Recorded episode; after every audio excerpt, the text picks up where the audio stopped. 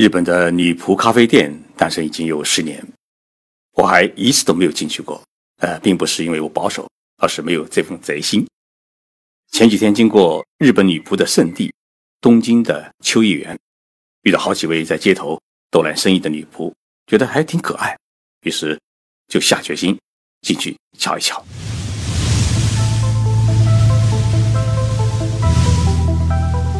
任你波涛汹涌，我自静静到来。静说日本，冷静才能说出真相。我是徐宁波，在东京给各位讲述日本故事。秋叶原啊，是东京最大的电器店。那么女仆咖啡店呢，发源于秋叶原。据说呢，现在有几十家。走进哪一栋大楼啊，都会装上张贴着美少女照片的女仆咖啡店。一位在街头逗揽生意的女孩领我上楼，一楼阶梯的图案就给我一个很强烈的诱惑。上到六楼，电梯门一打开，门口就站着两位年轻漂亮的女仆，笑盈盈地大喊一声：“我虚惊什么？我开你那啥？”中文的意思就是：“大当家，您回来了。”因为是第一次进女仆店，所以呢，女仆呢拿了一份菜单给我解释规则。规则的第一项呢是需要支付六百日元，也就它是大概是三十六块人民币的进店费。然后呢有四种套餐，最便宜的呢是一个小时一千两百日元，大概是七十块人民币。那么可以点一杯饮料，还可以呢跟女仆呢合影。但是如果想另外吃点什么点心啊，或者喝点什么的话呢，那得另外加钱。最贵的套餐呢是三千五百日元，大概是两百十块人民币。在一个小时内呢，你是随便喝，然后呢再给你一小碟的花生米，有一位女婆呢陪着你说话。我要了最便宜的套餐，目的呢还是想跟可爱的女仆呢拍个照片。我进去的那家店啊，哎，面积不大，大概只有四十平方米左右，但是发现里面啊。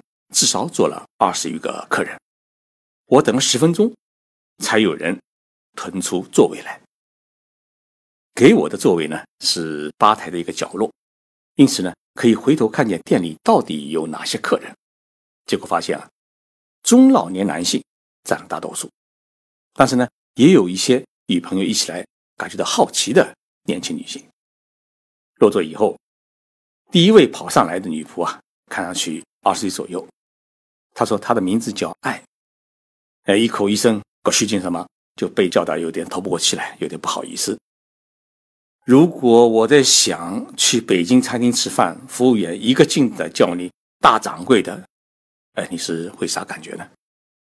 但是，这就是日本女仆店的一个特色：你是主人，他是仆人。你进店是回家，你离店是去上班。我还没找到回家的感觉，邻座的一位日本男人呢，可真有了一种回到家的感觉。他对那位可爱的女仆说：“哎呀，你给我倒杯冰水，这两天我头脑有点发热。”结果就把我的女仆呢，哎，使唤了过去。我听他们对话，哎，知道这位老兄呢是店里的常客，三天两头就来店里面，有时候还会带些点心啊给女仆们吃。所以，那些女孩们都叫他爸爸。这位叫爱的女仆走了以后啊，换了一位新人给我泡咖啡，他的名字叫萌。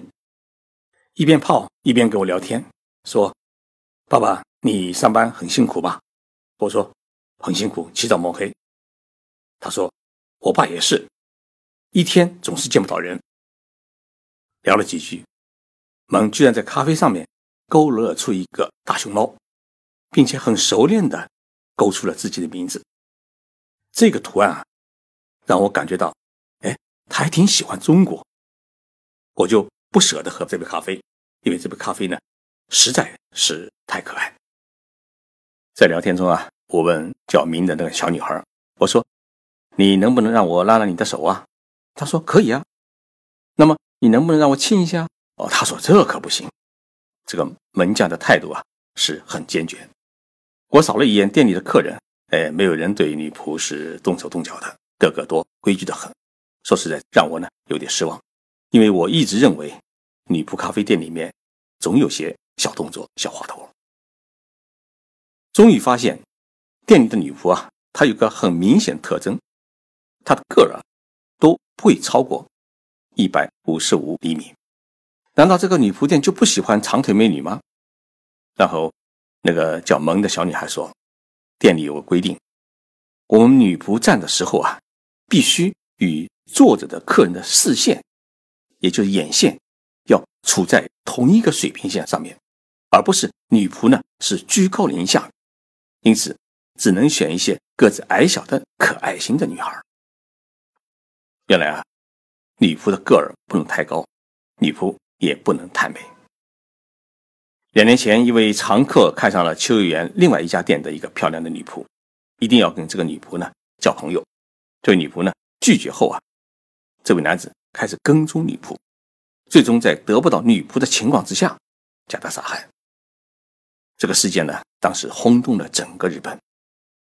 这个门将说啊，就是因为这个女孩长得太漂亮了，所以让客人动了心。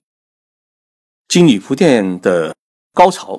是和女仆们拍合照，那么店里有愿意公开自己形象的女仆，也有不想让别人知道自己在做女仆的女孩。因此呢，能够与客人合影的女仆啊，在整个店里面其实只有几个人。那么在这几个人当中，主人是可以挑选自己一个喜欢的女孩呢，跟她合影。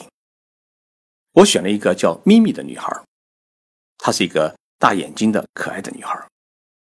那么合影呢？它不是用手机拍的，这个数据啊，不能让你在自己的手机里面带走。合影呢，是必须要有另外一个女仆用一次成像的照相机给你拍，这样呢，可以防止这个照片啊被网上乱传。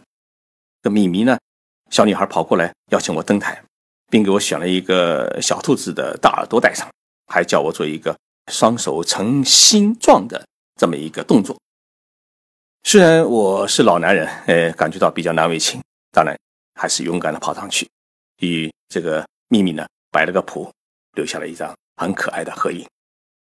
很快一个小时就到了，秘密装出一种十分不舍得的神情，说：“你要常回来看看我。”我嗯着低了头，然后呢就交了钱。秘密把我送到电梯口，轻轻地挥挥手，没有拥抱。他说：“你走好啊。”电梯门合上的时候，他还在冲着你微笑。我觉得日本的这个女仆咖啡店，它不是色情店，只是一群年轻可爱的女孩子，穿着可爱的动漫服饰，给客人端茶说话，是这么一个场所。如果去酒吧喝酒的话呢，一个小时啊，至少要五千日元。那么，当一个男人没钱的时候，又想跟年轻可爱的女孩子说说话的时候啊，女仆咖啡店就是一个不错的选择。